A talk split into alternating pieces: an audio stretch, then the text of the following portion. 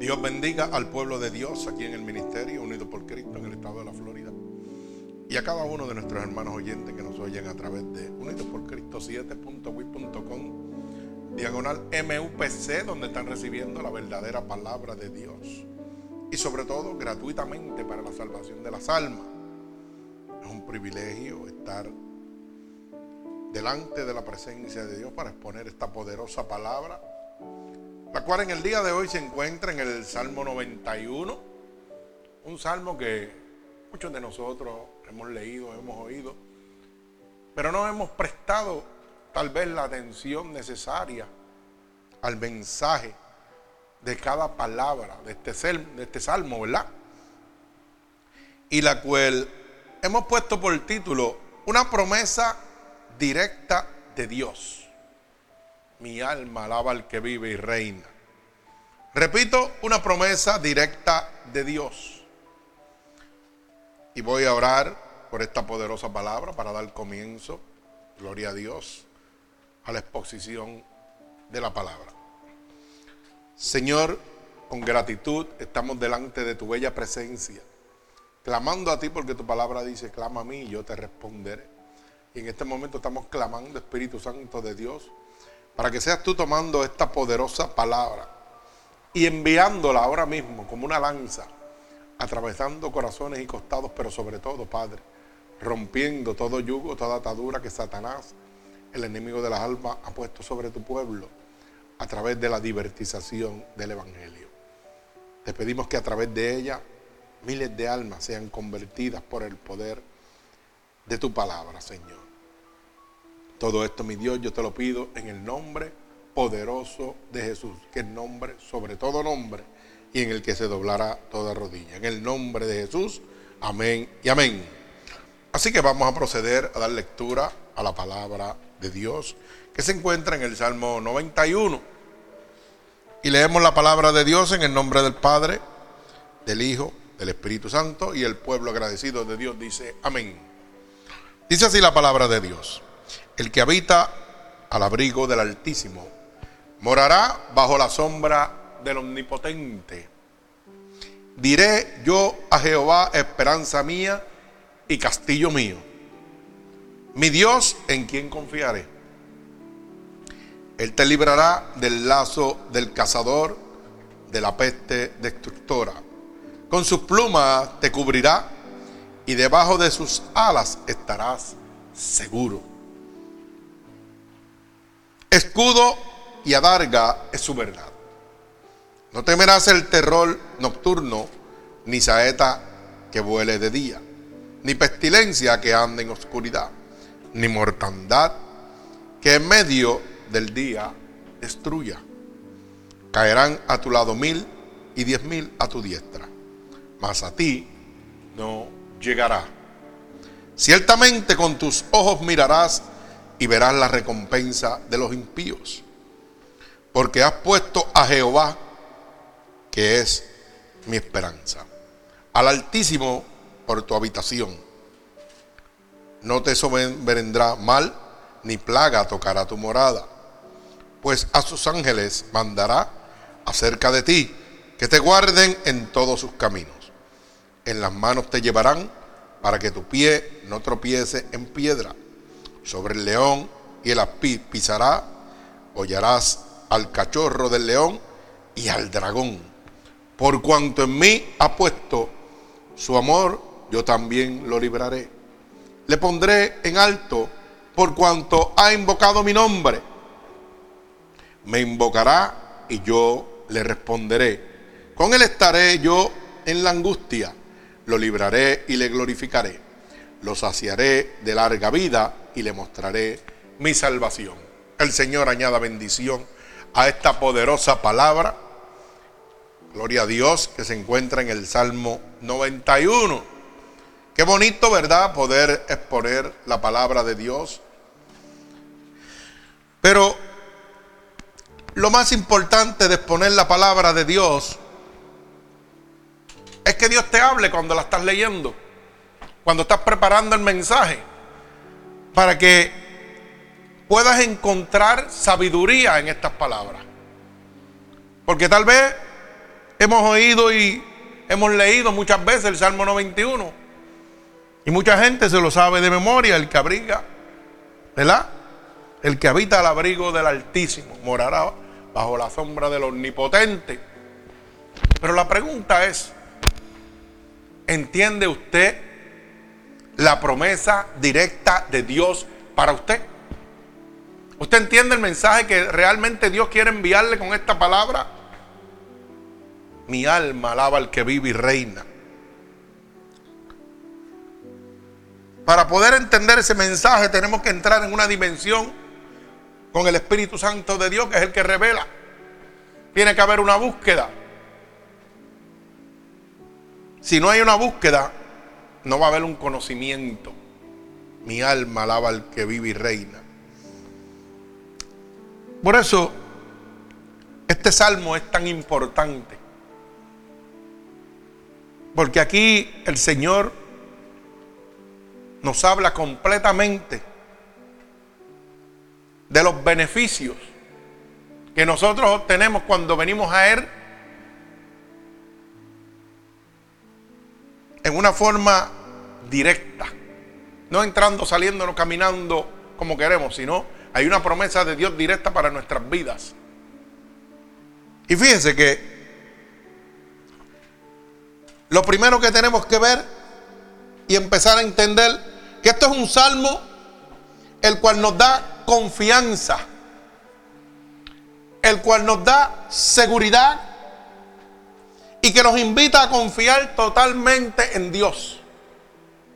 No es simplemente una lectura. Es simplemente una promesa de Dios directa a nuestras vidas. Donde nos dice, si tú tienes confianza en mí, si tú tienes seguridad en mí, gloria a Dios, vas a ver mi gloria, vas a ver mi protección, vas a ver mi poder el cual nos crea una dependencia total en Dios. Hay veces que nosotros no crecemos espiritualmente y es porque no confiamos totalmente en Dios. A veces Dios nos permite pasar por unas situaciones, unas pruebas, como usted quiera llamarlo, y usted no está entendiendo la voluntad de Dios. Pero entonces cuando Dios resuelve el problema o la situación, entonces usted dice, gloria a Dios y aleluya. Ave María, que Dios es bueno. Pero la pregunta es la, siguiente. ¿Cómo te comportaste en medio de esa prueba antes? Oye bien, antes de que Dios te resolviera tu problema. Antes que Dios te resolviera la situación que tú estás pasando. ¿Cuál fue tu comportamiento? ¿Fue un comportamiento de confianza, de seguridad, de descansar totalmente en el poder de Dios? Mi alma alaba al Señor. Yo no sé, aquí Dios está hablando. Porque una y otra vez, yo siempre he dicho que el verdadero desafío prueba la calidad de mi creencia y le revela al mundo, al que me está mirando, ¿ah? a quién yo le sirvo de verdad. Porque mire, cuando usted sale a la calle, usted tiene un millón ochocientos mil ojos encima de usted. Cuando usted dice que es cristiano, válgame, tiene miles de ojos, millones de ojos encima de usted velando a ver qué usted hace, cómo usted se comporta en medio de las situaciones. Déjeme hacerle una aclaración. No como usted se comporta tanto en su vida personal en el mundo, sino como usted se comporta frente a una tempestad, frente a una prueba. Si es verdad lo que usted habla, lo puede vivir. Si es verdad que cuando llega la adversidad, llega la situación, usted puede, número uno, confiar en Dios. Número dos, descansar totalmente en Dios. Y número tres, tener totalmente la seguridad de que Dios tiene su problema en sus manos. ¿Y cómo yo lo sé? Por los frutos de mi espíritu. Porque de acuerdo como yo me comporte en el campo de batalla, mire, eso va a declarar dónde yo estoy con Dios. Porque yo puedo predicar el Evangelio muy bonito, conocerlo de la A a la Z, pero lo vivo. Y esa, y, esa, y esa prueba llega cuando usted está en la situación de adversidad. Porque cuando estamos en abundancia, estamos en comodidad, todo el mundo alaba a Dios, lo glorifica. Y ay, mi María, qué bueno es Dios. Qué bendición. Pero cuando está la cosa ¿ah? Que se pone difícil. Por eso hay una alabanza que dice que alaba a Dios en todo momento. En medio del gozo, en medio de la adversidad, siga alabándolo, no pare de alabar. Mi alma alaba al que vive y reina, gloria a Dios. Bendito sea el nombre de Jesús. Así que comenzamos por entender que este salmo nos enseña a tener confianza, a tener seguridad y a descansar totalmente en las manos de Dios. Porque cuando nosotros tomamos estos tres argumentos, la confianza, la seguridad y el descanso total en las manos de Dios, estamos viendo la promesa de Dios directa a nuestras vidas. Dice número uno, que moraremos bajo la sombra del omnipotente, del todopoderoso. Y si yo estoy bajo la sombra de Jehová de los ejércitos, ¿quién me podrá tocar? Pues entonces la adversidad no puede triunfar sobre mí, la enfermedad no puede triunfar sobre mí. No quiere decir que yo no me voy a enfermar. Sí, me voy a enfermar, claro que me voy a enfermar. Pero me va a sanar Dios. Mi alma alaba al Señor. Porque es que cada, cada situación en nuestra vida es, ¿cómo puedo decirle para que usted lo pueda entender? Es establecida, es permitida por Dios para mostrar su gloria. Para crear en nosotros una dependencia total de Dios. Apréndase eso. Es que hasta que usted no aprenda eso no va a caminar con Dios. Las situaciones en nuestra vida son permitidas por Dios para crear una dependencia total de Dios. Para que nosotros podamos entender la soberanía de Dios, la grandeza de Dios, la majestad de Dios. Por eso es que la Biblia dice que el, que el que ama a Jesús, todas las cosas obran para bien. Pero eso lo vemos cuando reconocemos la majestad de Dios en nuestra vida. Cuando reconocemos la omnipotencia de Dios, que es el poder absoluto de Dios sobre todas las cosas mi alma alaba al Señor. Una, de las cosas que usted tiene que aprender es lo que significa la voluntad permisible de Dios. Aquí nada sucede si Dios no lo permite. Nada, óigalo bien. Dice que Él es dueño del oro, del, oro y la plata, del mundo y los que en Él habitan. Todos los que están aquí, toda creación, le pertenece a Dios. Y Él hace con Él lo que Él quiera. Mi alma alaba a Dios. Dice Jeremías 32, 27, yo soy Jehová, Dios de toda carne. ¿Habrá algo difícil para mí? ¿Habrá algo imposible para mí? Ahí demuestra su majestad, su soberanía.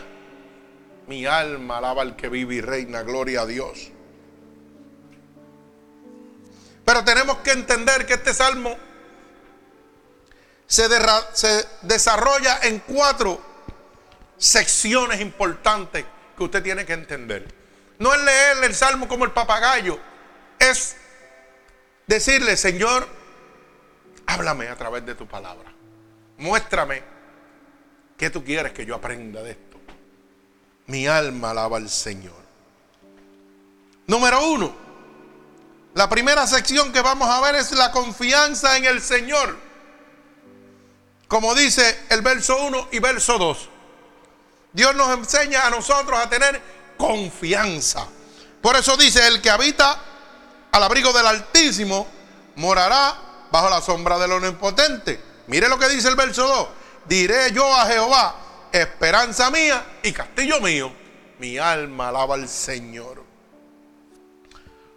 O sea, que Dios nos deja saber claro que debemos confiar totalmente en Él. ¿Por qué? Porque dice, si tú estás conmigo y yo soy el omnipotente, que tengo todo el poder, ¿quién te puede tocar a ti? Mi alma alaba a Dios. Por eso primera de Juan capítulo 5 verso 18 dice bien claro que el que está engendrado por el Espíritu de Dios, el diablo no lo puede tocar. Y será por casualidad, no, es porque Dios es omnipotente. Tiene todo el poder. Y te está diciendo, si tú estás bajo mi sombra, bajo mi cobertura, Satanás no te puede tocar. Mi alma alaba a Dios. Y si Satanás no me puede tocar, hermano, ¿habrá tristeza en mi vida? ¿Mm? ¿Habrá llanto, dolor, desesperación, depresión? No puede haberlo. Mi alma alaba al que vive y reina. O sea que una de las primeras cosas que Dios quiere que nosotros hagamos es que tengamos totalmente confianza en Él. Y la confianza se logra cuando matamos uno de los argumentos. Que yo siempre digo, cinco argumentos. La duda, alaba alma mía Jehová. Un hombre con duda no puede tener confianza en Dios porque lo primero que va, ay santo, qué bueno tener un hombre sabio aquí. Mire, la duda, la queja, el miedo, temor y la excusa. Un hombre que dude del poder de Dios no puede tener confianza. Imagínese usted que cuando yo me estaba muriendo, yo hubiera tenido duda de que Dios no me iba a sanar. ¿Dónde iba a estar mi confianza? Mi alma alaba a Dios.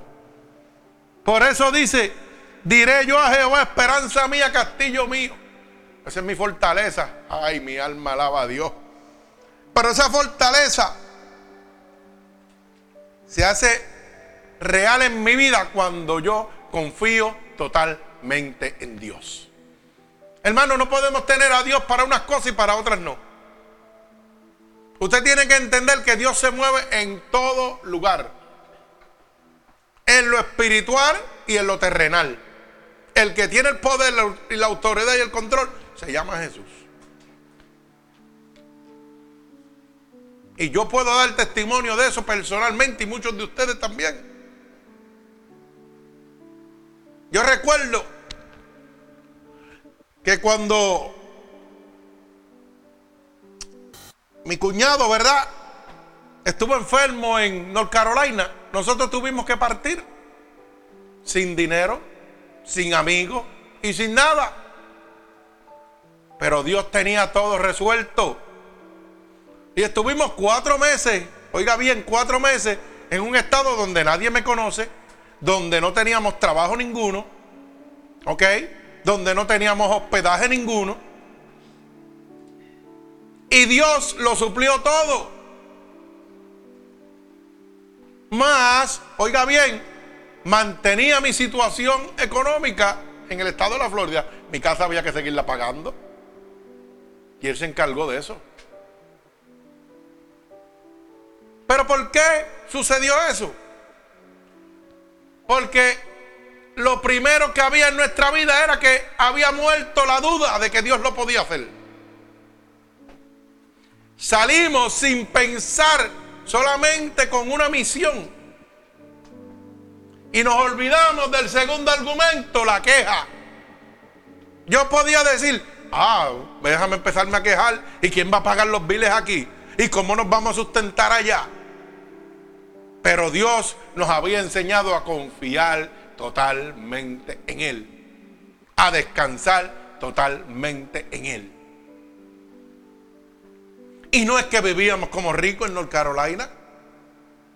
Porque mira, a veces nos levantábamos por la mañana y comprábamos un, desayunito de McDonald's y teníamos que picarlo a la mitad para mi esposo y yo.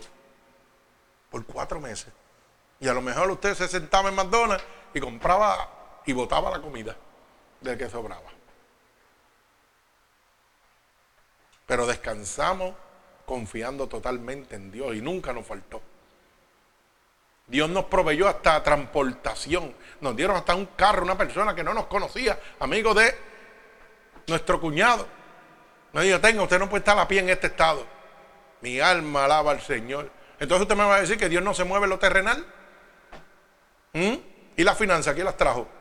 ¿Y ese vehículo? ¿Quién lo trajo? Mi alma alaba a Dios. ¿Y la ropa? ¿Quién la trajo? ¿Y la comida? ¿Quién la trajo? Lo que pasa es que estamos acostumbrados a usar a Dios solamente para lo espiritual, para la iglesia y las cosas de Dios. No, hermano, usted tiene que aprender a descansar totalmente en Dios. Mi alma alaba al Señor. Gloria al que vive y reina. Tiene que entender eso claramente. ¿Sabe qué? El que habita, oiga la palabra que dice, el que habita. Y esto nos habla sencillamente de una relación con Dios. Cuando usted habita en un lugar, pertenece a ese lugar. Cuando usted tiene una relación con Dios, pertenece a Dios. Por eso dice, el que habita al abrigo, está hablando de una relación directa con Dios. ¿Mm? No es simplemente que voy a la iglesia, no, no, no, no. Eso no es es tener una relación directa con Dios para poder empezar a experimentar la omnipotencia de Dios, el poder de Dios en nuestra vida. Cuando nosotros empezamos a experimentar el poder de Dios en nuestra vida, empezamos a tener confianza, seguridad y descansamos totalmente en Dios. Me explico, este mundo desaparece y empezamos a vivir el mundo de Dios. Mi alma alaba a Dios. Pero eso no es fácil. Para eso hay que matar los cinco argumentos. La duda, la queja, el temor, la excusa y el miedo. Y uno de los problemas más grandes que tenemos los cristianos es que nos pasamos quejándonos. La persona cristiana que se queja no ha conocido a Dios. Está bien lejos del poder de Dios. La persona que es cristiana que se aflige en medio de la adversidad todavía no ha conocido a Dios, porque está dudando del poder de Dios. Tiene miedo, tiene temor a las consecuencias. ¿Mm? Siempre está poniendo excusas. Siempre hay una queja en su vida. Ay, yo siempre estoy así, ay, yo siempre estoy acá. Deje de estar quejándose tanto. ¿Mm? Y yo le pido a usted que usted cierre los ojos por dos minutos, un minuto, 30 segundos. Y mire la condición que usted estaba años atrás y la que está ahora. Y dígame si Dios no ha sido bueno con usted. ¿Mm? Porque aquí ninguno de los que estamos puede decir que está peor que lo que estaba antes. Usted está mejor que lo que vivía antes. Usted tiene más cosas que las que tenía antes de conocer a Dios. Pero todavía sigue quejándose. ¿Mm? Y eso es una queja detrás de la otra. Y siempre está pensando en que quiere más y más comodidades y más cosas. Y yo le hago esta pregunta. ¿Por qué usted no le agradece, le agradece a Dios por todo lo que tiene hasta este momento en vez de estar pidiéndole tanto a Dios? Agradezcale a Dios por todo lo que le ha dado. ¿Mm? Porque yo le puedo agradecer a Dios por todo lo que me ha dado. Yo estaba muerto y me dio vida. ¿Mm? ¿Qué más le puedo pedir? Dígame. Vivía en Puerto Rico, una casita pequeña de cemento, cayéndose en canto y pasando necesidades, mientras todos a mi alrededor estaban bien. Hoy vivo en Florida, sí, pago muchos biles, pero tengo una calidad de vida excelente, aunque no me sobre un peso. Pero puedo llegar a mi hogar, no a una casa, a un hogar. Tengo una familia maravillosa, unos hijos maravillosos. Gloria a Dios. Me los dio Dios. Unos nietos maravillosos. Yo no tenía nada de eso en Puerto Rico. Pero ¿sabe cómo llegó eso? Confiando totalmente en Dios. Cuando nosotros nos mudamos a esta casa, la gente es exorbitante. Y yo me acuerdo que mi esposa me dijo, ¿y cómo lo vamos a hacer? Y yo no te preocupes, si Dios nos puso aquí, Dios tiene que sustentarnos. Y vamos a estar aquí hasta el día que Dios diga se acabó y síguelo. ¿Sabe lo que significa eso? Confianza totalmente en Dios. ¿Mm? Y la pregunta es la siguiente. ¿Cómo yo lo puedo hacer y otros no lo pueden hacer con tanto trabajo y tienen un sueldo semanal? ¿Qué está pasando? ¿Dios hace sesión de personas? No, Dios no hace sesión de personas.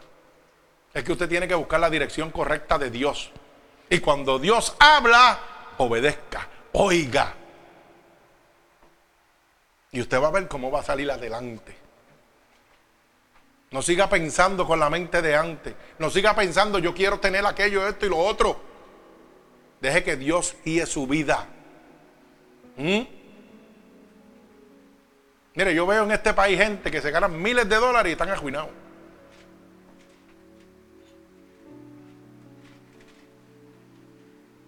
Los dos trabajan y están arruinados. ¿Y qué está pasando? Aquí el único que trabajo soy yo, mi esposa no trabaja. Y mis biles son exorbitantes. Pero hay uno que me sustenta, Jehová de los ejércitos.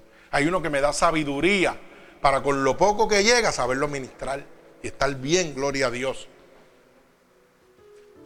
¿Por qué? Porque esa confianza la hemos puesto totalmente en Dios. Cuando nosotros ponemos esa confianza totalmente en Dios, podemos decir, como decía el apóstol Pablo, yo sé estar contento cualquier sea mi situación, teniendo como no teniendo.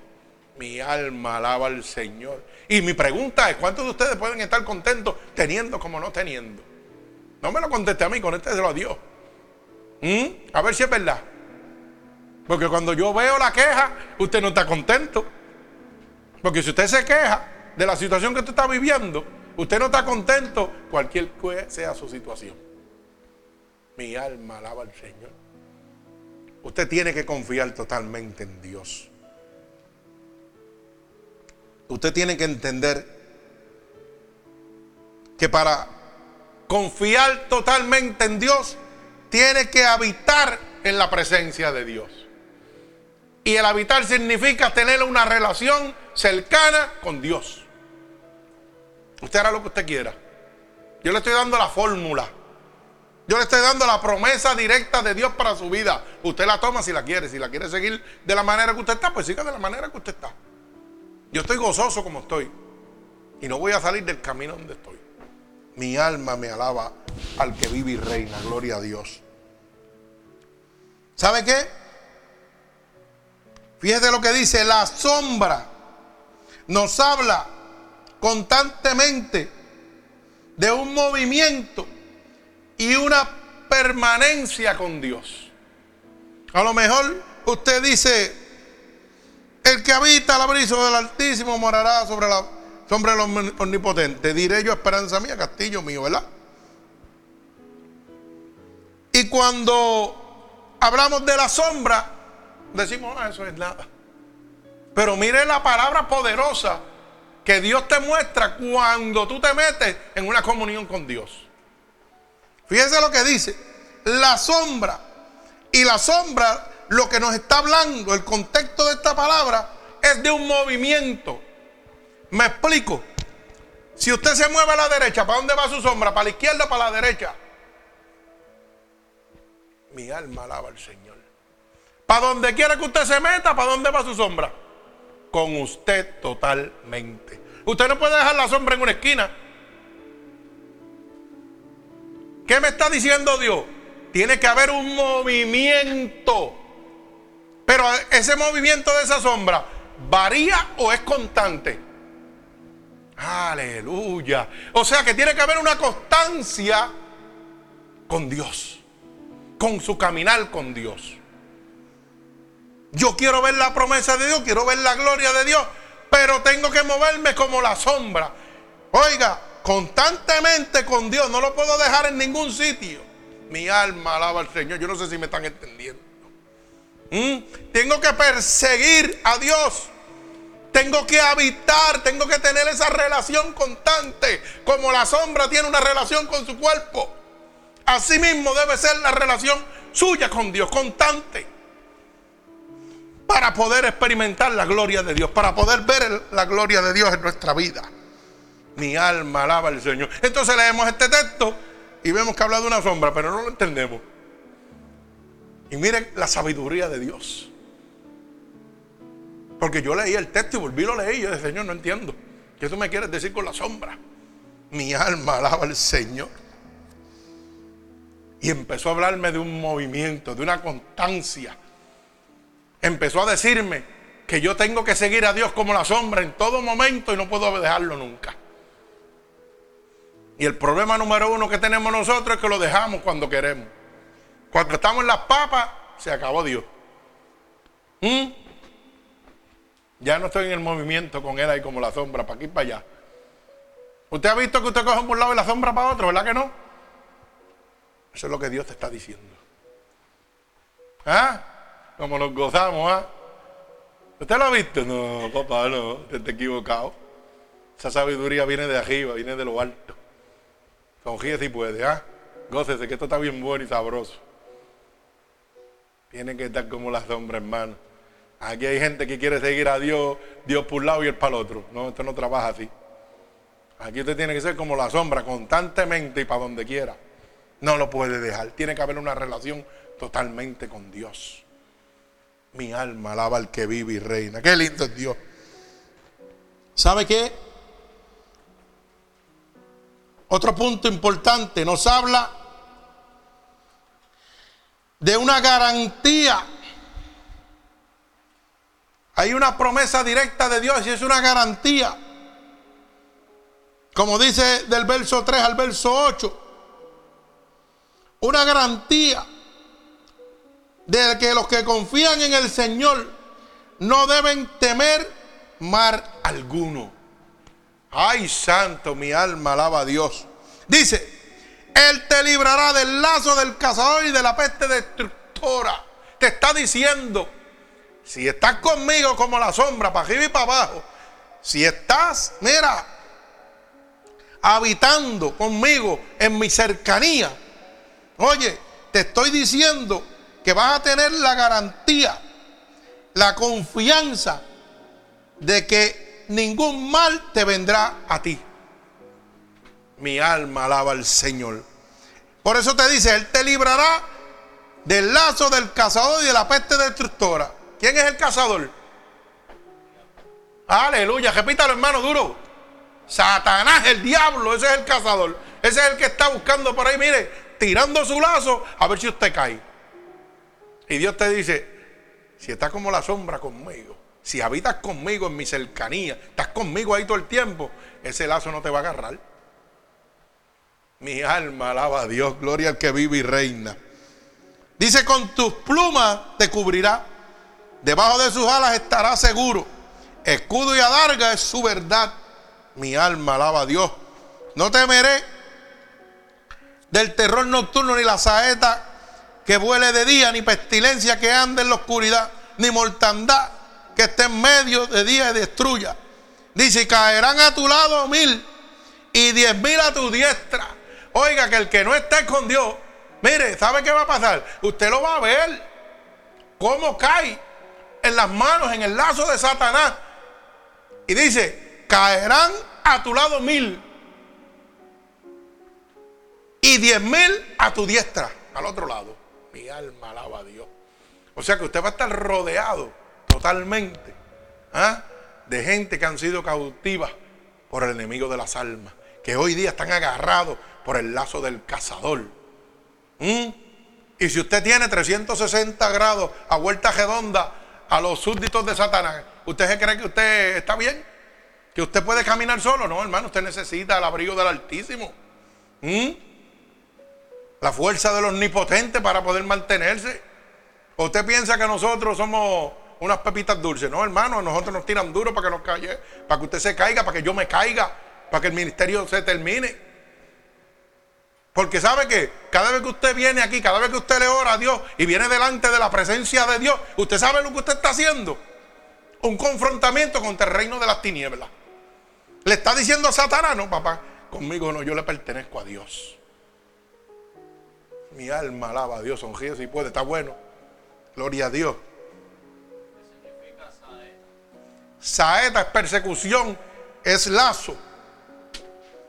Mi alma alaba al que vive y reina. Dice, mas a ti no llegará. O sea, que todos los que están a vuelta redonda tuyo recibirán el castigo de Satanás. Porque van a estar en el lazo. Pero dice, a ti, oye bien la palabra, a ti no llegará. Mi alma alaba al que vive y reina.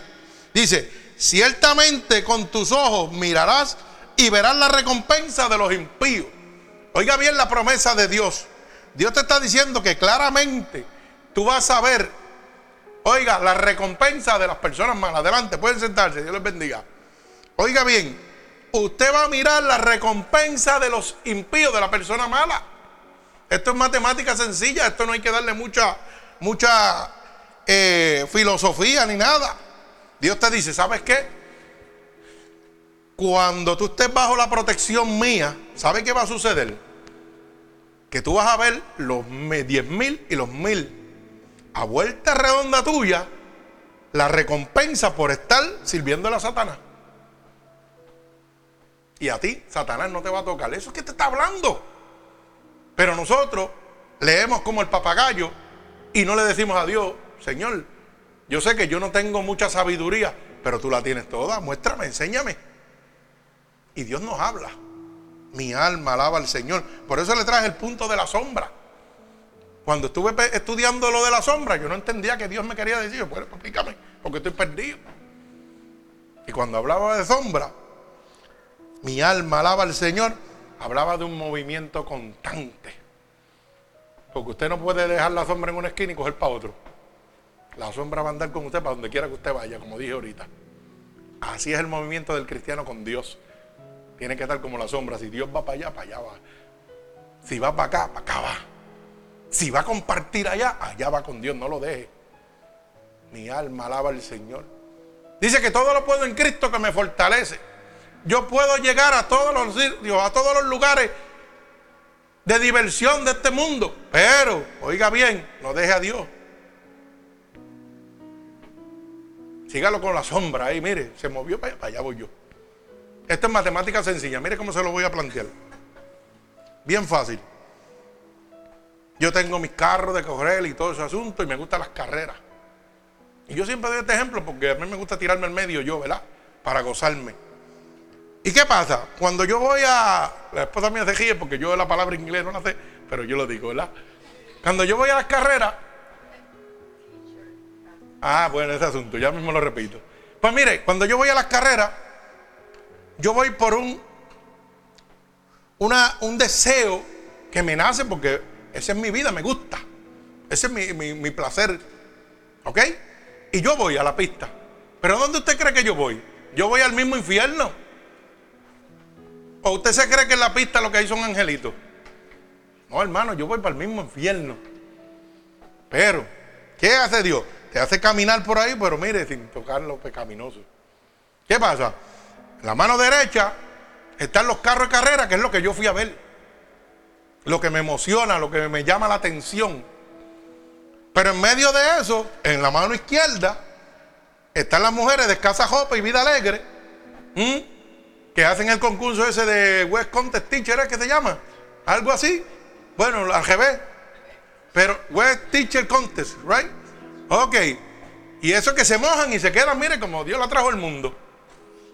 Mire qué sencillo.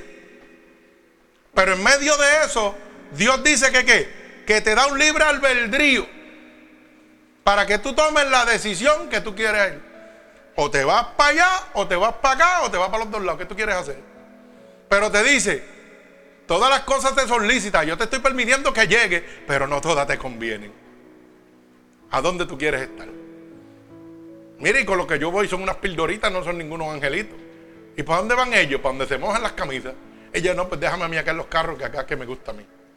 Y yo tomo la decisión.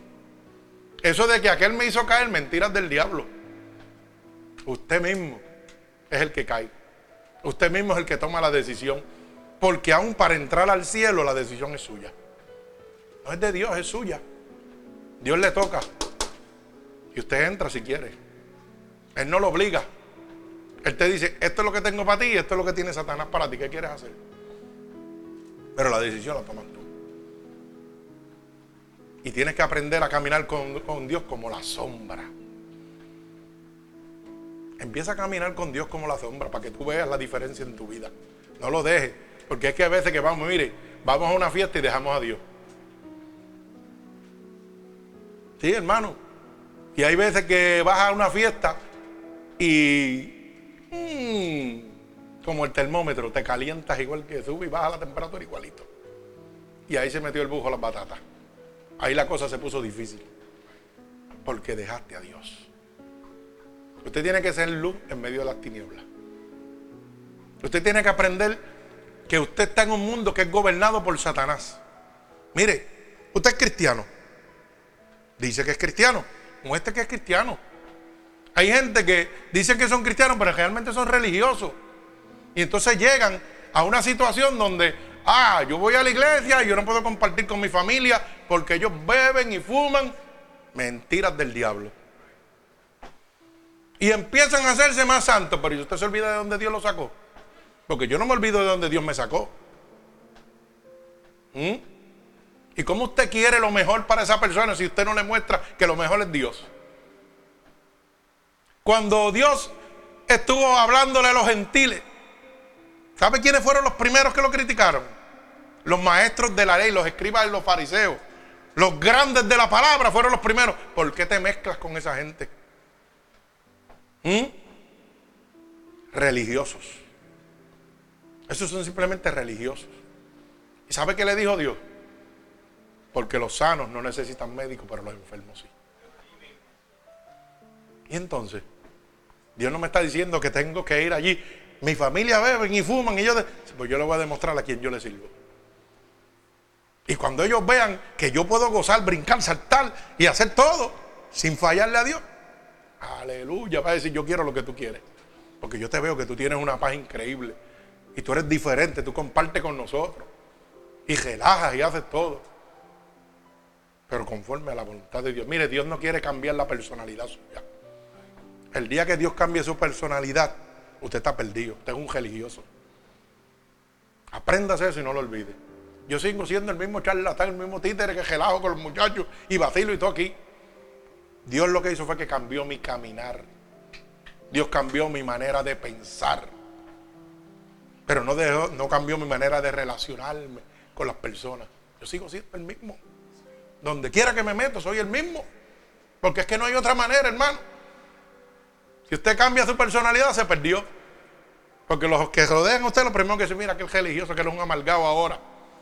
Usted sabe que una de las cosas que más me impactó a mí era que cuando venían la gente, yo estaba en el mundo, y cuando venía la gente a hablarme de Dios, yo notaba que esa gente venían como el bujo, con un hocico y un carácter muy serio y bien malo.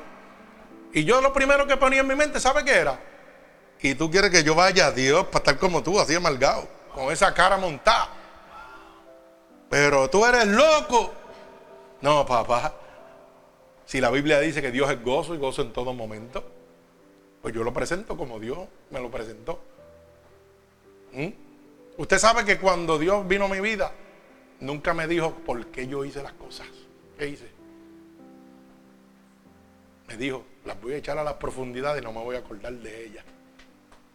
Eso es lo único que voy a hacer. Y te voy a dejar siendo el mismo. Lo que voy a cambiar es tu caminar. Yo hablaba más malo con Gago. No había un santo en el cielo. Todos los, yo me daba un cantazo y todos los santos estaban en el piso. Pregúntale a mi mujer porque usted vea. Ella me decía, yo no te voy a ayudar porque tú lo que haces es hablando malo y hasta que Dios llegó a mi vida y me dio un enjuague bucal y ¡tac! se acabó. Toma, desde el momento. Entonces la gente dice que Dios lo hace poco a poco. Mentira. Dios lo hace así fulminante. Desde aquel día que Dios llegó a mi vida me transformó. Se acabó. Lo que Dios hace mediante y prolongado es el camino hacia la salvación. Que te va manteniendo para que tú, te, oye, te va dando las herramientas necesarias para que te mantengas ahí. Pero la salvación es inmediata. ¿Sabe por qué? Y voy a explicarle esto. Y perdonen, pero yo estoy dando lo que Dios me está dando. Oiga bien. Hay pastores, iglesias, que no le interesa su alma. y ve que usted está viviendo una vida pecaminosa y le importa nada. Y lo primero que le dice, ¿sabe qué? Siéntate aquí, siéntate aquí. Siéntate aquí y no te preocupes. Que Dios a su tiempo te va a cambiar. Yo difiero de eso, porque la Biblia dice que Dios viene como ladrón en la noche. Entonces, si tú me dices a mí como hombre de Dios, que me siente ahí, que Dios me va a cambiar poquito a poco, lo que estoy haciendo es entregándote a Satanás. ¿Me vas entendiendo? Porque hay gente que predican y dice, ¿sabe qué? Después que me dé el diezmo y la ofrenda, olvídate de eso, déjalo ahí, que Dios lo cambie cuando quiera. No, hermano, eso no trabaja así. Porque dice la Biblia que si el impío fuera a morir por su pecado y yo, hombre de Dios, no le avisare, él morirá por su pecado, pero yo voy a cargar con la sangre de él. Entonces, ¿quién soy yo? Un hijo de Dios, un hijo del diablo, que te estoy empujando a las manos de Satanás y no te estoy diciendo la verdad. Porque yo prefiero ver la silla vacía y mi alma salva. No el templo lleno y yo en el infierno con todos ustedes. Mi alma alaba al que vive. Yo no puedo decirte, hermano, siéntate ahí que Dios te va a cambiar. Yo tengo que decirte que Dios te cambia en el momento. Lo que Dios va a hacer con tu vida es bien sencillo. Va a seguir manteniendo tu salvación en medio del proceso. Pero la salvación es en el momento. Porque si ahora mismo a ti te da un infarto el corazón y tú no recibiste a Cristo como Salvador y yo te dije, eh, quédate ahí que la semana que viene Dios brega contigo poco a poco. ¿A dónde va tu alma? Al infierno, al Seol. Entonces, es imposible, hermano. Ay, mi alma alaba a Dios, esto es bueno. Esto está buenísimo, gloria a Dios. Me gozo en el Señor. ¿Sabe qué? Otra de las cosas que el Señor nos muestra a través de esta palabra es que hay una garantía que, los que confían en el Señor no deben tener mal alguno. Si usted confía en Dios, no tenga temor. Mire, cuando yo me estaba muriendo, yo confié en Dios. Yo le dije, bueno, Señor, ya tú me diste salvación. Si me voy, me voy, voy para el cielo. Yo sé para dónde yo voy. No tengo temor ninguno. Pero yo sé que tú me puedes sanar. Yo sé que tú lo puedes hacer. Aunque todos los médicos decían que me iba a morir, aunque toda la ciencia está en Estados Unidos me dijo, no puedo hacer nada por ti. Eres el único hombre vivo en el mundo con ese tumor en el corazón. ¿Mm? Había uno que me dijo, ¿sabes qué? Yo lo hice con Ezequiel y lo puedo hacer contigo. Porque mi poder no se ha cortado el mismo ayer, hoy y por los siglos. Dice Hebreos 13:8 que el poder de Dios no se ha cortado. Lo que él hizo antes, lo hará ahora y lo hará para siempre. Y si Dios no hace sesión de personas, tenía que hacerlo conmigo. Pero eso iba a suceder si yo me agarraba como la sombra de Él. Mi alma alaba a Dios. Si yo habitaba con Él. Y el habitar significa tener una relación directa con Dios. No es una relación con el pastor, no es una relación con la iglesia. No, no, hermano, es una relación directa con Dios. Porque yo puedo hablar bonito de la palabra, pero la vivo. ¿Mm? La vivo. Qué bonito, ¿ah? Mi alma alaba al Señor. Porque yo puedo estar seguro que cuando usted me ve en la calle, usted está mirando a ver cómo el pastor se comporta. Y dice, a ver si de verdad como, ¿ah? como ronca, ¿ah? echa para adelante de verdad. Déjame verlo en medio de la situación. Pero cuando usted vea que el pastor puede decir, yo sé estar contento cualquier sea mi situación, teniendo como no teniendo, va a decir, yo quiero lo que él tiene. Pero si en medio de la situación usted me ve quejándome, usted me ve triste, yo no le sirvo a Dios. Tiene que haber un gozo. Usted no puede ser un cristiano amargado. Usted tiene que haber un gozo dentro de usted. Comparta con el mundo. Dígale al mundo lo bueno que es Dios. Porque yo no quería venirle a Dios por eso mismo. Yo veía a la gente amargada. ¿Mm? Yo decía, no, para yo estar como ese, no, me quedo en el mundo. Pero qué bonito cuando usted ve un hombre de Dios que dice, no, el mundo es este. El verdadero mundo es Dios, pero tiene que saberlo vivir. Mi alma alaba al que vive y reina, gloria a Dios. Seguimos. Hay una promesa de protección de Dios. para el que ha de venir, como dice en el verso 9 al verso 13. Esto es una promesa para todo aquel que quiere venir a Cristo. Y dice así, porque ha puesto a Jehová, que es mi esperanza, al Altísimo, por tu habitación. No te sobrevendrá mal, ni plaga tocará tu morada. Mi alma alaba a Dios. Pues a sus ángeles mandará acerca de ti. Que te guarden de todos tus caminos. Oiga la palabra, todo, no dice alguno. Quiere decir que tengo que estar como la sombra con él. No lo puedo dejar en ninguna esquina. Si voy para la fiesta, voy con Dios. Si voy para la iglesia, voy con Dios. Si voy para las carreras, voy con Dios. Si voy para el cine, voy con Dios. Mi alma alaba al que vive y reina. En las manos te llevará para que tu pie no tropiece con piedra. Hermano, si sueltas la sombra de Jehová, si te apartas de él, va a haber tropiezo en tu vida. No lo suelte. ¿Sabe por qué? Porque el único que conoce todas las estrategias de Satanás se llama Jesucristo. El que lo venció en la cruz del Calvario. Y te dice, no tienes cal, pelea contra carne ni sangre, sino contra principados, contra huestes de maldad que gobiernan en los lugares celestes. Y usted dice, pero ¿cómo es eso? Los lugares celestes, ¿sabe cuáles son? Debajo del cielo y la tierra. El que gobierna aquí se llama Satanás. Para que usted lo sepa. Efesios capítulo 6, verso 10, ahí está. Léalo y búsquelo para que se eduque. ¿Ok? El gobernante del presente siglo es Satanás. Pero qué linda esa promesa de Dios. Primera de Juan, capítulo 5, verso 18. ¿Mm? El que está engendrado por el Espíritu de Dios, el diablo no lo puede tocar. Ay, santo. Repito, el diablo no lo puede tocar. Y si el diablo no me toca, ¿qué tiene que haber en mí? Gozo, alegría y paz. El fruto del Espíritu de mi Señor Jesucristo. Seguimos, en las manos te llevará para que tu pie no tropiece con piedra. Gloria a Dios. O sea que es una promesa de protección de Dios para el que ha de venir, para el inconverso. Dios nos está hablando. Esto es lo que te estoy ofreciendo. Tú lo tomas si quieres.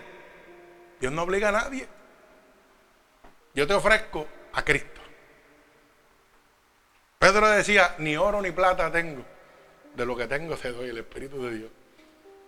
No tenía dinero, pero tenía el Espíritu de Dios. Mi alma alaba al que vive y reina. Así que tenemos que entender la promesa de protección de Dios. Pero todo basado en una confianza total en nuestro Señor Jesucristo. Si yo no mato los cinco argumentos, póngamelos ahí otra vez, hermano. ¿Quiénes se acuerdan de los cinco argumentos?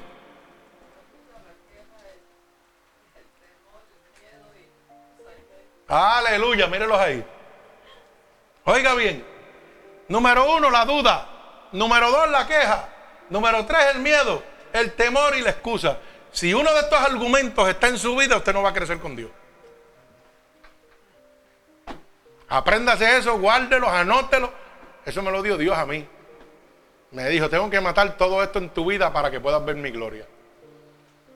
Para yo poderle ver la sanación en mi vida, para yo ver los demonios salir de la gente, para yo poder poner las manos sobre los enfermos y los enfermos sanar, tenía que matar la duda. Tenía que matar la queja. Tenía que matar la excusa. Señor, ahora no puedo. ¿Cómo que ahora no puedo? Si el dueño de la obra es él, no eres tú. Suéltalo tú y ajanca. ¿Mm? Tenía que matar el miedo de que, ay, voy a orar por él y a lo mejor no se sabe ni queda en vergüenza. Válgame Dios. ¿Mm? Dice la palabra que Dios no deja a sus hijos en vergüenza. Pero eso no es fácil matarlo. Eso hay que pelear con ellos. ¿Mm? Porque cuando llega la adversidad y los problemas en su vida personal, lo primero que empieza es la duda. ¿Dios lo hará o no lo hará? ¿Estoy solo o no estoy solo? Ay, no tengo los chavos para pagar el cajo, para pagar el apartamento. Ay, Dios mío. Y están suspendiendo en el trabajo. ¿Y ahora qué me voy a hacer? Eso no es confiar en Dios. ¿Mm? Aprenda a decir Dios dio y Dios quitó. Lo que Dios le quita a su vida es lo que no le conviene. Apréndase eso y no lo olvide nunca. Dios dio y Dios quitó. Job le quitó su parentela, le quitó sus riquezas, lo enfermó. Sus propios amigos le dijeron, hmm, ¿en qué le fallaste a Dios? Y él no le había fallado. Su mujer dijo, maldice tu Dios y muérete. Pero ¿sabe qué sucedió? Que dice la palabra que le devolvió al 100 por uno. Y dice la misma palabra de Dios que le devolvió una que, una parentera mejor que la que había tenido. Y la pregunta es la siguiente. Si le dio una descendencia mejor que la que tenía, ¿qué pasó con la primera? Que no servía, por eso se la quitó. ¿Ah? Que la mujer que tenía no servía. Él creía que servía, pero no servía. Dios le dio una mejor. Mi alma alaba a Dios. Le multiplicó las riquezas. Le sacó los amigos para el lado y le puso los que realmente servían. Eso era confiar en Dios. Pero nosotros no confiamos en Dios de esa manera. Mi alma alaba al Señor. Gloria al que vive y reina. ¿Sabe qué? El verso 1 nos habla bajo la sombra y nos habla de la persona que confía en Dios, en la que vive cerca de Él. La sombra significa cercanía. O yo le pregunto, ¿qué es lo más cerca que usted tiene cuando le da el sol? No es la sombra. Y usted la deja en una esquina y la sombra coge por un lado y está para otro. ¿Verdad que no? Pues así mismo es Dios. No deje a Dios en ningún sitio. Caminen con Él como la sombra. Voy para aquí y voy para allá. A donde quiera yo lo llevo. Y como quiera van a hablar. Apréndase este refrán. Para el que hace la historia, usted siempre va a ser el malo. No importa donde usted se meta, hermano. Usted siempre va a ser el malo. Pero preocúpese de lo que piensa Dios de usted y no de lo que piensa el que hace la historia. Preocúpese de lo que piensa Dios. Mi alma alaba al Señor. Sí, porque hay gente que dicen, hey, mira para allá, ahora le sirve a Dios después de su sinvergüenza y hablar malo. Después de un bandido, un charlatán, un mujeriego, un adúltero. Ahora le sirve a Dios y habla de Dios. Aprenda a contestarle. Claro que sí, de ahí me sacó Dios. Yo era todo eso, claro que sí. Pero qué bueno que Dios vino a buscar lo que está perdido. Lo más vil y lo más despreciado, varón. No se enoje, no sea tonto, aprenda a contestarle. Porque el diablo es astuto, pero Dios es más astuto todavía. ¿Mm? Gloria a Dios. Cuando a mí me dicen toda esa poca vergüenza, yo le digo, gloria a Dios, claro que sí. Y tengo experiencia para, para que tú no caigas. Porque ese es mi testimonio. A veces pensamos, ¿por qué me pasó esto en la vida? Ah, no debí haber sido, yo debí haber conocido a Dios primero y no permitir que esto pasara. ¿Usted sabe qué? Que cuando uno está bajo la voluntad permisible de Dios es porque un hombre de Dios necesita un testimonio. Si usted no pasa por eso, no lo puede hablar a nadie. Yo no puedo hablar a nadie de que Dios sana si Dios no me hubiera sacado de la muerte. ¿Mm? Yo no puedo hablarle a nadie de adulterio, de fornicación, si yo no hubiera sido un gigolo en mi vida joven. ¿Mm? Pero hoy puedo decirle la consecuencia de eso. Hoy puedo decirle al mundo la consecuencia de fornicar, de vivir sin estar, mire, haciendo cuatro averías. Porque eso me trajo consecuencias graves. Si yo no lo hubiera vivido, no le puedo hablar. Porque imagínense que yo vaya donde hermano Ángel y esté muriéndote. Dios no lo quiera, guárdamelo, Señor, que, te, que tengo aquí. Es el que nos tiene en el aire gozando. Alaba. Y él se esté muriendo. Y mira qué sencillo. Yo vaya a hablarle de Dios. Mira que Dios te puede sanar y yo no he cogido ni un catajo en mi vida. ¿Usted sabe lo primero que hermano Ángel me va a decir a mí? Muchacho, ¿y tú como no te estás muriendo? Pues claro que si a ti no te pasa nada, tú estás sano. Y yo me tengo que quedar con la boca callada. Pero qué diferente cuando el hermano Ángel me dijera, tú como no te estás muriendo, tú no sabes lo que es eso. Y le párate un momento. Yo te voy a decir que yo estuve así, así, así, así, así, así, así, así. Y de ahí me sacó Dios. Estuve peor que tú. Y estoy de bien, gloria a Dios. ¿Sabe lo que va a decir? Yo quiero a Dios también. Así que gócese por lo malo que usted pasó, porque ese es su testimonio. Ese es el testimonio que Dios va a usar en algún momento en su vida con alguna persona. ¿Y sabe qué? Usted se va a dar cuenta que usted le sirve a Dios y usted está libre de las manos de Satanás cuando usted hable de su pasado morboso y malo con toda la gloria de Dios, porque lo que está diciendo es, Dios me sacó de ahí. Había poder en Dios. Yo no me avergüenzo del Evangelio porque es poder de Dios. ¿Ah? Pero cuando usted calla su pasado, usted tiene agendas ocultas. Mm, no está libre. Libre está cuando yo puedo decir, yo era un adúltero, pero de ahí Dios me sacó y mira cómo estoy. Gloria a Dios. Mi alma alaba al que vive y reina. ¿Ah? Yo estaba enfermo y Dios me libertó. Perdí un pulmón y Dios me puso uno. Ah, mi alma alaba a Dios. Me dio un derrame cerebral y mira dónde estoy completito. Me dio septicemia, me dio enfisema pulmonar, me dio una embolia pulmonar en el, pulmón que me subió el cerebro y aquí estoy de pie como si nada me hubiera pasado. ¿Mm? Qué lindo es Dios, ¿ah? Y como fuera poco, me dio un paro respiratorio, estuve muerto, fui al cielo y volví. Y aquí estoy predicando el Evangelio de Dios. ¿Mm? Qué bueno es poder decir eso. Y mucha gente me mira y dice, mm, créelo si quieres, yo sé dónde yo estoy. Mírame aquí, los récords están ahí. Léelo si quieres. El poder de Dios no se ha cortado, hermano. Sigue siendo el mismo ayer, hoy y por los siglos. Y esta palabra es una promesa directa de Dios para usted. Tengo seguridad para ti. Tengo protección para ti. Tengo sanación para ti. Te voy a librar del lazo del cazador, de la peste que viene, la pestilencia. Y eso se refiere a los ataques que van a venir en el mundo. No te van a poder tocar. Porque voy a extender mis alas como la gallina y te voy a cubrir. Mi alma alaba a Dios. ¿Usted ha visto una gallina? Cuando está cruzando con los pollitos y el peligro lo adversa, o viene un cuervo de esos que se comen los pájaros, ¿qué es lo primero que hace? Extiende sus alas y las mete abajo y los protege. Así son las alas de Dios con nosotros. Y no importa lo grande que sea la adversidad, la gallina dice, esto no los vas a tocar aunque me mate. Así mismo hace Dios con nosotros. No importa el tamaño de la adversidad, no te podrá tocar. Es promesa de Dios para cada uno de nosotros. Gloria al que vive y reina. Mi alma alaba a Dios. Así que siempre confíe en Dios. Siempre esté cerca de Él. Cuando estamos cerca de Él, declaramos su majestad. Declaramos su dependencia total de Él. Fíjese que el verso 1 dice, el Altísimo, refiriéndose a Dios, a la majestad de Dios, a la grandeza de Dios. No dice simplemente Dios, el que abriga al abrigo del quién? Del Altísimo, de lo más grande que puede haber. Está hablando de la majestad, de la gloria, del poder de Dios. Por eso presenta cuando dice morará bajo la sombra del omnipotente. ¿Qué es el omnipotente? El que tiene todo el poder. ¿Mm? Mírelo de esta manera. Usted trabaja en X compañía. Usted tiene un jefe por encima de usted.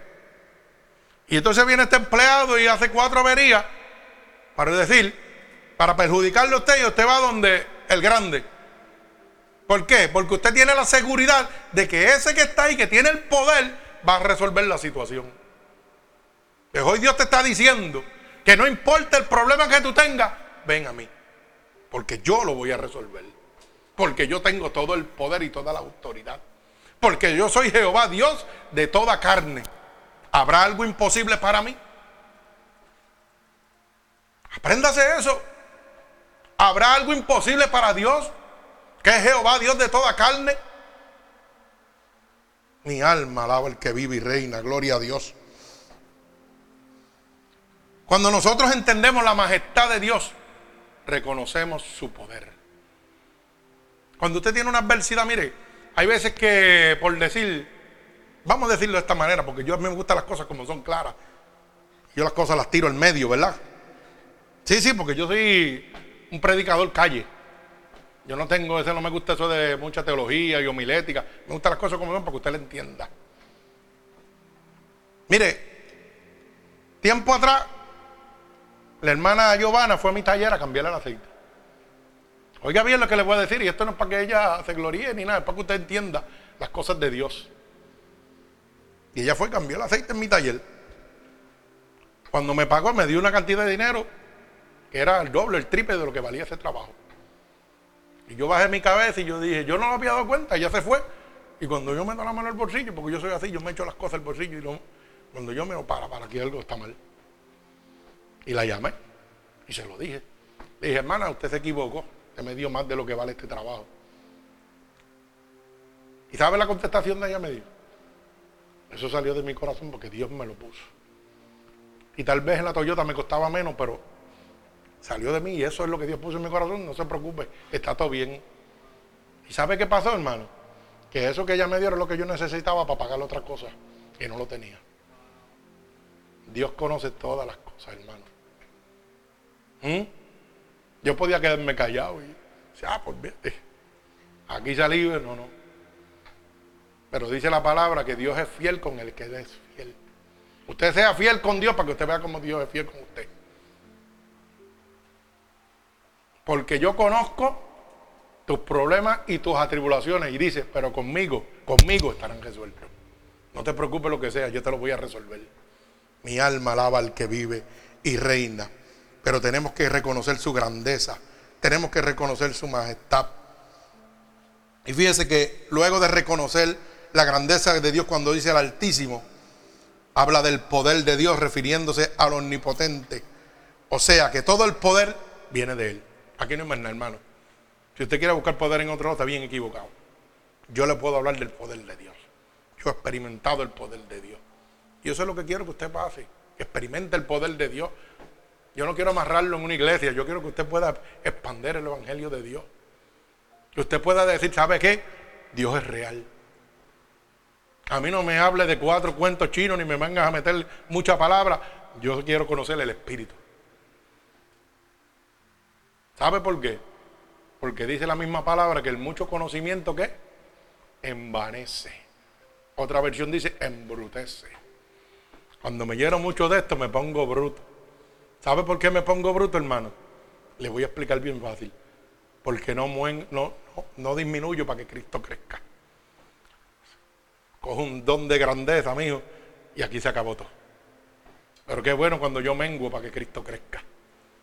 Cuando todo el tiempo decimos, gloria a Dios, Él es el que lo hace. Mi alma alaba al Señor, gloria al que vive y reina. Fíjese que el verso 2 dice, esperanza mía y castillo mío, el cual puede expresarse de otra manera, como mi segura fortaleza. Dios es mi segura fortaleza.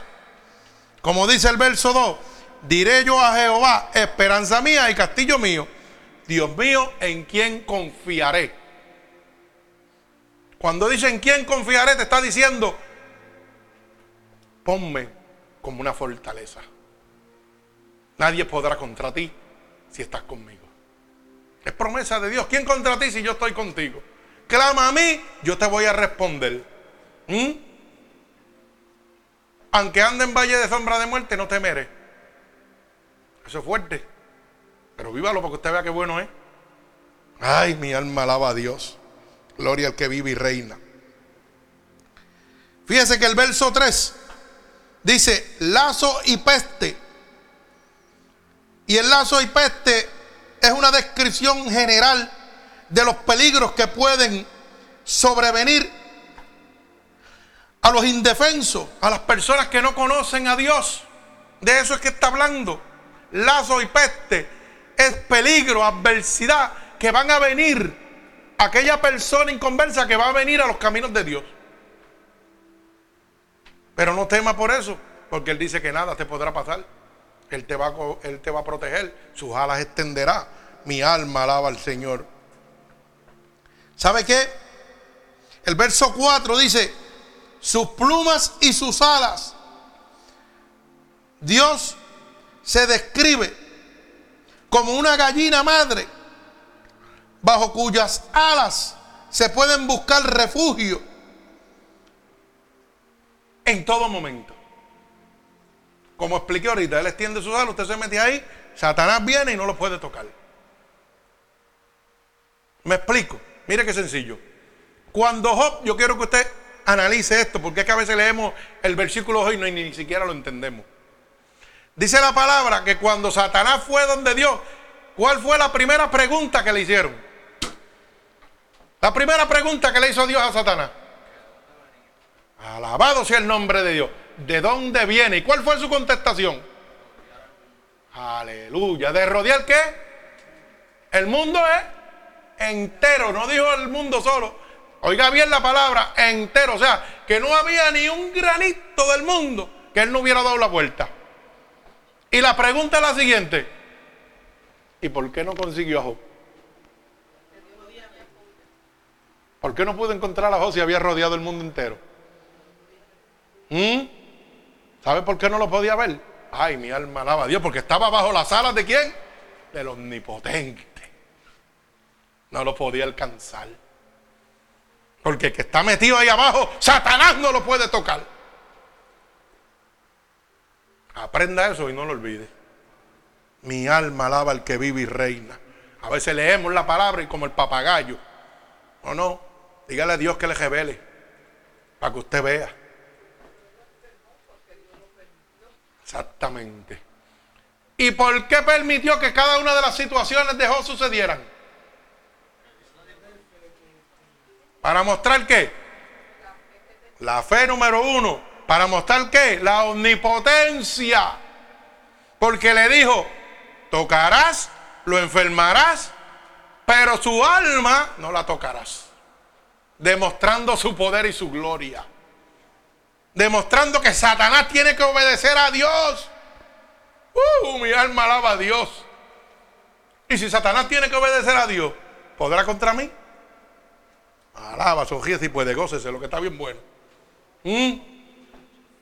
A veces le echamos la culpa a Satanás y la culpa la tiene usted mismo. ¿eh? Porque no confía en Dios. Porque no descansa en Dios. Mi alma alaba al que vive y reina. Porque no cree en la soberanía de Dios. Cuando llega el problema, empezó la duda, empezó la queja y la excusa. Descansa en Dios, confía en Dios para que usted vea. Dios es real, Dios no es un juego, Dios es real. Mi alma alaba al que vive y reina. Así que ¿Qué promesa más linda que Dios nos pueda proteger de las manos de Satanás? ¿Mm? ¿Hay alguna promesa más linda que esa? Gloria a Dios. Mi alma alaba al que vive y reina. Fíjese que el verso 5 dice, nocturno y día. ¿Verdad? Dice, no temerás del temor, del terror nocturno, ni saeta que vuele de día. Mi alma alaba a Dios. Y se refiere a la naturaleza de protección de Dios que es universal. O sea, que significa que no tiene límite ni tiene tiempo. Dios te va a proteger mientras tú duermes, mientras tú caminas. ¿Ah? Dios no tiene tiempo. Dios trabaja 24/7. Su protección va a ser 24/7. Pero apréndase algo, Satanás trabaja 24/7 también. Lo único es que el único que puede ser omnipresente es Cristo. Puede estar en todos lugares al mismo momento. Satanás no. Satanás manda a sus súbditos. Satanás manda potestades, principados, huestes de maldad, legiones. ¿Mm? Mi alma alaba al Señor, gloria a Dios. Qué lindo es Dios que nos protege 24-7, gloria a Dios. ¿Sabe qué? Vamos a, a como digo yo, el verso 7. Los que creen en el Señor estarán protegidos de todos los ataques. Oiga bien la palabra. No está diciendo alguno. Dice que todos los ataques. Caerán a tu lado mil y diez mil a tu diestra. Mas a ti que no llegará. O sea que todos los ataques que Satanás tiene preparado aquí hoy día en el mundo entero, oiga, no te van a tocar. Dios te lo está prometiendo, no van a llegar a ti. Pero mire lo que te dice, para que usted lo entienda. ¿Caerán cuánto? Gloria a Dios. Mil, ¿a dónde? A la diestra. ¿Y cuántos? Mil, caerán mil al lado y diez mil a la diestra. ¿Qué te está diciendo? Que en los dos lados estará rodeado de todos los que han de caer del lazo del cazador. O sea, los que están agarrados por Satanás. ¿Sabe qué Dios te está diciendo, hermano? que es imposible que camines en la tierra sin Dios. Porque estás rodeado de Satanás 24. Si mire, a vuelta redonda. No puedes caminar sin Dios. Es necesario andar con Dios. Y dice que vas a ver la recompensa de los impíos, de los malos, de los pecadores. Pero a ti, a ti, no te tocará. Mi alma alaba el que vive y reina. El verso 8 lo confirma. Dice claramente, ciertamente con tus ojos mirarás y verás la recompensa de los impíos. Cuando tú le sirves a Dios, tú vas a ver el castigo de todos esos impíos. Hay veces que usted se hace esta pregunta. Señor, pero yo te sirvo. Y yo veo que aquel que es un bandido y hace todo lo malo, todo le sale bien. Y yo lo veo que prospera. Y yo lo veo que nada le pasa. Y yo ahí, ahí, ahí, ahí, ahí. Y usted se queda como, ¿qué está pasando aquí? Como que esto que no está trabajando. Y lo primero que tiene que aprender es que el tiempo de Dios no es el mismo tiempo tuyo. Un día para Dios son mil y mil para es uno. Cuando tú aprendas eso vas a ver la gloria de Dios. A veces vemos el impío prosperando y, nosotros para atrás. Y como que estamos estancados y no vemos que crecemos. Pero es que no estás poniendo atención lo que Dios te quiere mostrar. Por eso te dice bien claro, mirarás la recompensa del impío a su tiempo. Porque la venganza y el juicio es de Dios. ¿Sabe cuál es el trabajo suyo y el mío? Decirle que hay un Dios que sana. Decirle que hay un Dios que está presto para darte la salvación. Que hay un Dios que murió en la cruz del Calvario y que lo que quiere es lo mejor para ti. No es darle con la Biblia ni los mandamientos en la cara. No, no, papi. ¿Sabes qué? Apréndete esto. La miel atrapa más moscas que el vinagre. Esos evangélicos amargados que me llevaban la palabra, lo que llevaban era vinagre. Sí, yo lo digo así, yo no tengo, yo no importa, yo las cosas digo como son. A mí me gusta llevarlo, mire, con miel. Con miel usted se lo va a gozar. Con miel va a decir, yo quiero de eso que tiene ese loquito ahí. Pero con vinagre usted no va para ningún lado. Mi alma alaba al que vive y reina. Pues con vinagre estoy diciendo que me olvidé de donde Dios me sacó. Me creo la última Coca-Cola del desierto. Como si yo fuera un santo ahora. ¿Mm? Mi alma alaba al que vive y reina. Usted sabe que el verso 14 al verso 16 describe la misma persona que el verso 9 al verso 13 que es esa persona que viene a Dios. Cuando nosotros leemos el verso 13, como dije aquí, ¿verdad? Vamos a leer el verso 9 al 13. Dice, porque ha puesto a Jehová, que es mi esperanza, al Altísimo por tu habitación. No te sobrevendrá mal, ni plaga tocará tu morada.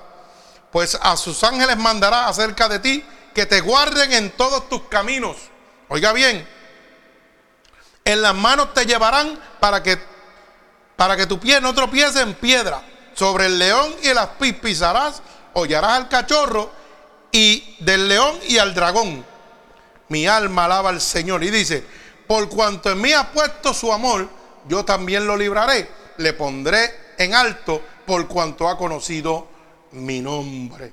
Gloria al que vive y reina, gloria a Dios. ¿Verdad? Dice, me invocará y yo responderé con él estaré, yo en la angustia libraré y le glorificaré. Y dice el verso 16, lo saciaré de larga vida y, me, y le mostraré mi salvación.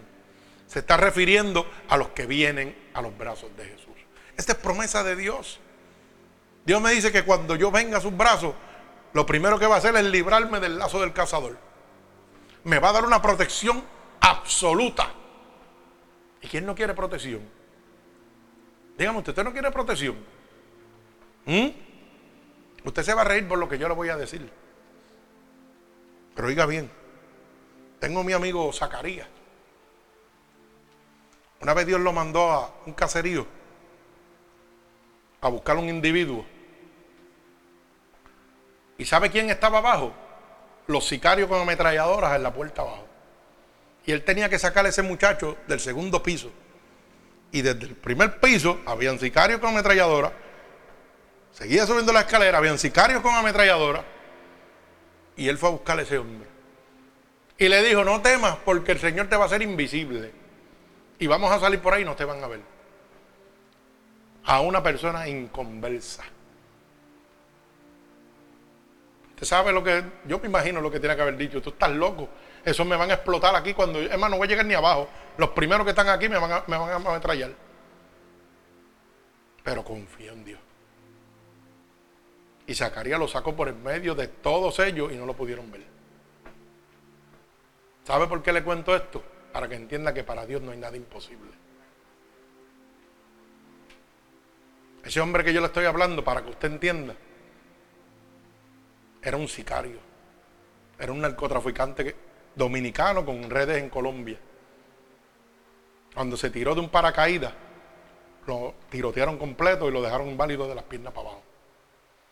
Le pusieron dos prótesis y Dios le dijo que le iba a poner piel y vellos sobre los tubos. Y Dios lo hizo. Y hoy usted lo oye caminando y se cree que no tiene nada y tiene prótesis.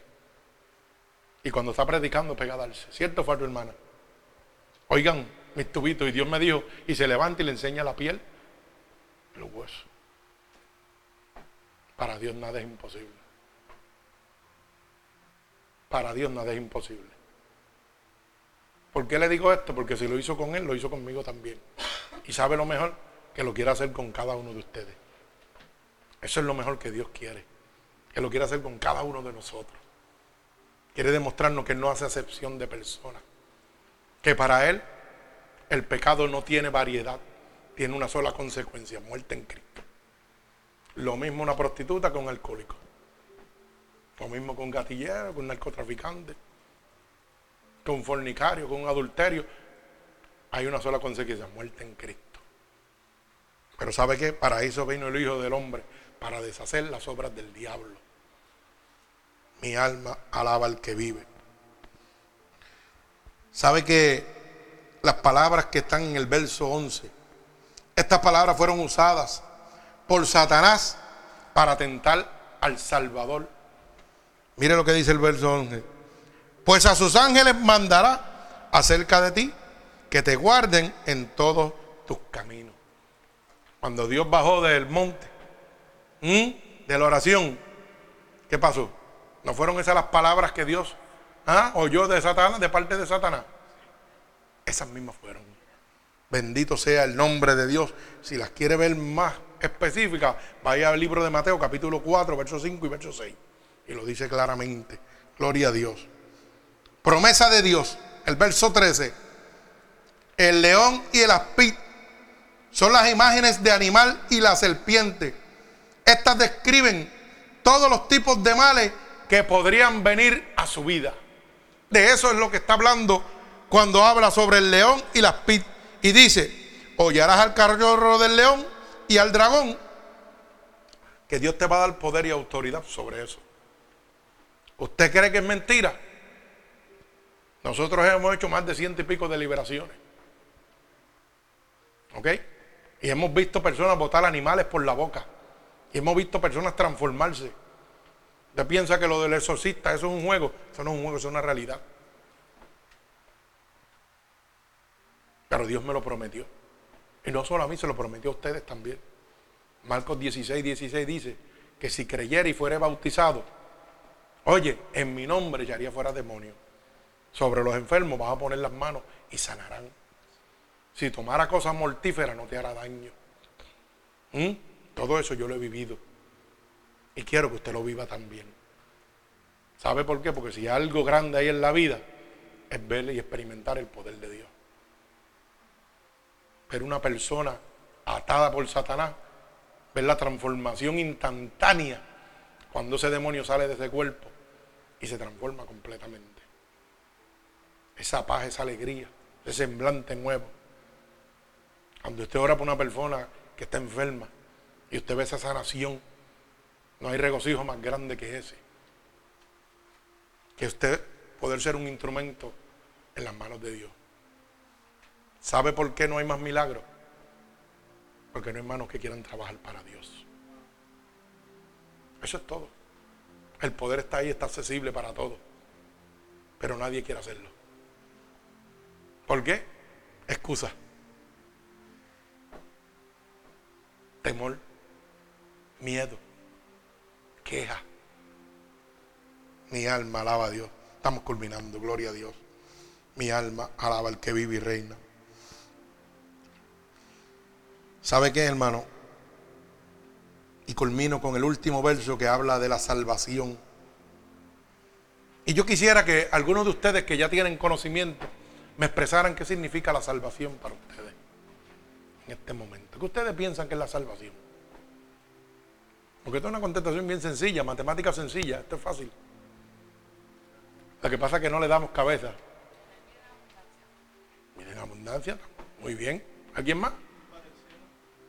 Ir para el cielo, gloria a Dios. Muy bien, también, claro que sí.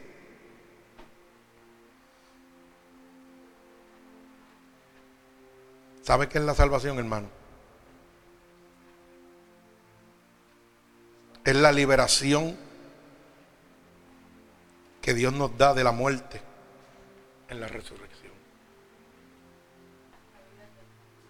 Vida eterna. Pero eso llega en el momento de la resurrección. Esa es la salvación. ¿Mm? Una completa liberación de la muerte. Y, y es gratis. Nada tenemos que dar. Usted no tiene que dar nada. ¿Mm? Usted no tiene que comprar nada. Ya Dios la pagó en la cruz del Calvario. No se deje engañar, hermano. Lamentablemente, hoy en día, esta palabra se ha convertido en un excelente negocio para los mercaderes de la palabra. Y da tristeza. Pero hoy Dios quiere hacer un cambio en tu vida. Hoy Dios quiere entregarse esas promesas directas que Dios ha preparado para tu vida. ¿Y sabes qué? Lo único que tienes que repetir conmigo estas palabras. Para todos los hermanos que me están oyendo alrededor del mundo. Señor, hoy he entendido, Dios, tu promesa directa para mi vida. Hoy entiendo que estaba equivocado. Por eso ahora te pido perdón por mis pecados que he cometido a conciencia o inconscientemente. Te pido en este preciso momento que me laves con tu sangre derramada en la cruz del Calvario. Visítame, Espíritu Santo de Dios. A ti entrego mi alma. He oído que tu palabra dice que si yo declaro con mi boca que tú eres mi salvador, yo sería salvo. Y estoy declarando con mi boca ahora mismo que tú eres mi salvador. He oído que tu palabra dice que si yo declarara y yo creyera en mi corazón que tú te levantaste de entre los muertos, yo sería salvo. Y en este momento, Señor, yo creo dentro de mi corazón que tú sí te has levantado de entre los muertos. Y porque resucitaste, Señor, hoy yo tengo la oportunidad de ser salvo. Por eso te pido que me escribas en el libro de la vida y no permitas que me aparte nunca más de ti. Padre, en el nombre de Jesús, yo te presento cada una de estas almas alrededor del mundo, que hoy te están recibiendo como tu único y exclusivo Salvador. Yo te pido que te allegues a ellos de manera sobrenatural, que inclines tu oído a cada una de sus peticiones, pero sobre todo, Señor, que en este momento seas tú pasando tu bálsamo sobre ellos, Señor, que seas tú dándole una experiencia sobrenatural. Oh Espíritu Santo de Dios, por el poder y la autoridad que tú me has dado, Dios, yo declaro en el nombre de Jesús un regalo del cielo ahora mismo para cada uno de ellos, Señor como confirmación, Señor, que tú los recibes en tus manos, Señor. Padre, glorifica tu nombre en sus vidas, Señor. Guárdalos de manera sobrenatural para tu santa gloria, Padre. En tus manos los entrego con la bendición del Padre, del Hijo y del Espíritu Santo. Amén y amén. Que Dios les bendiga. Gloria a Dios.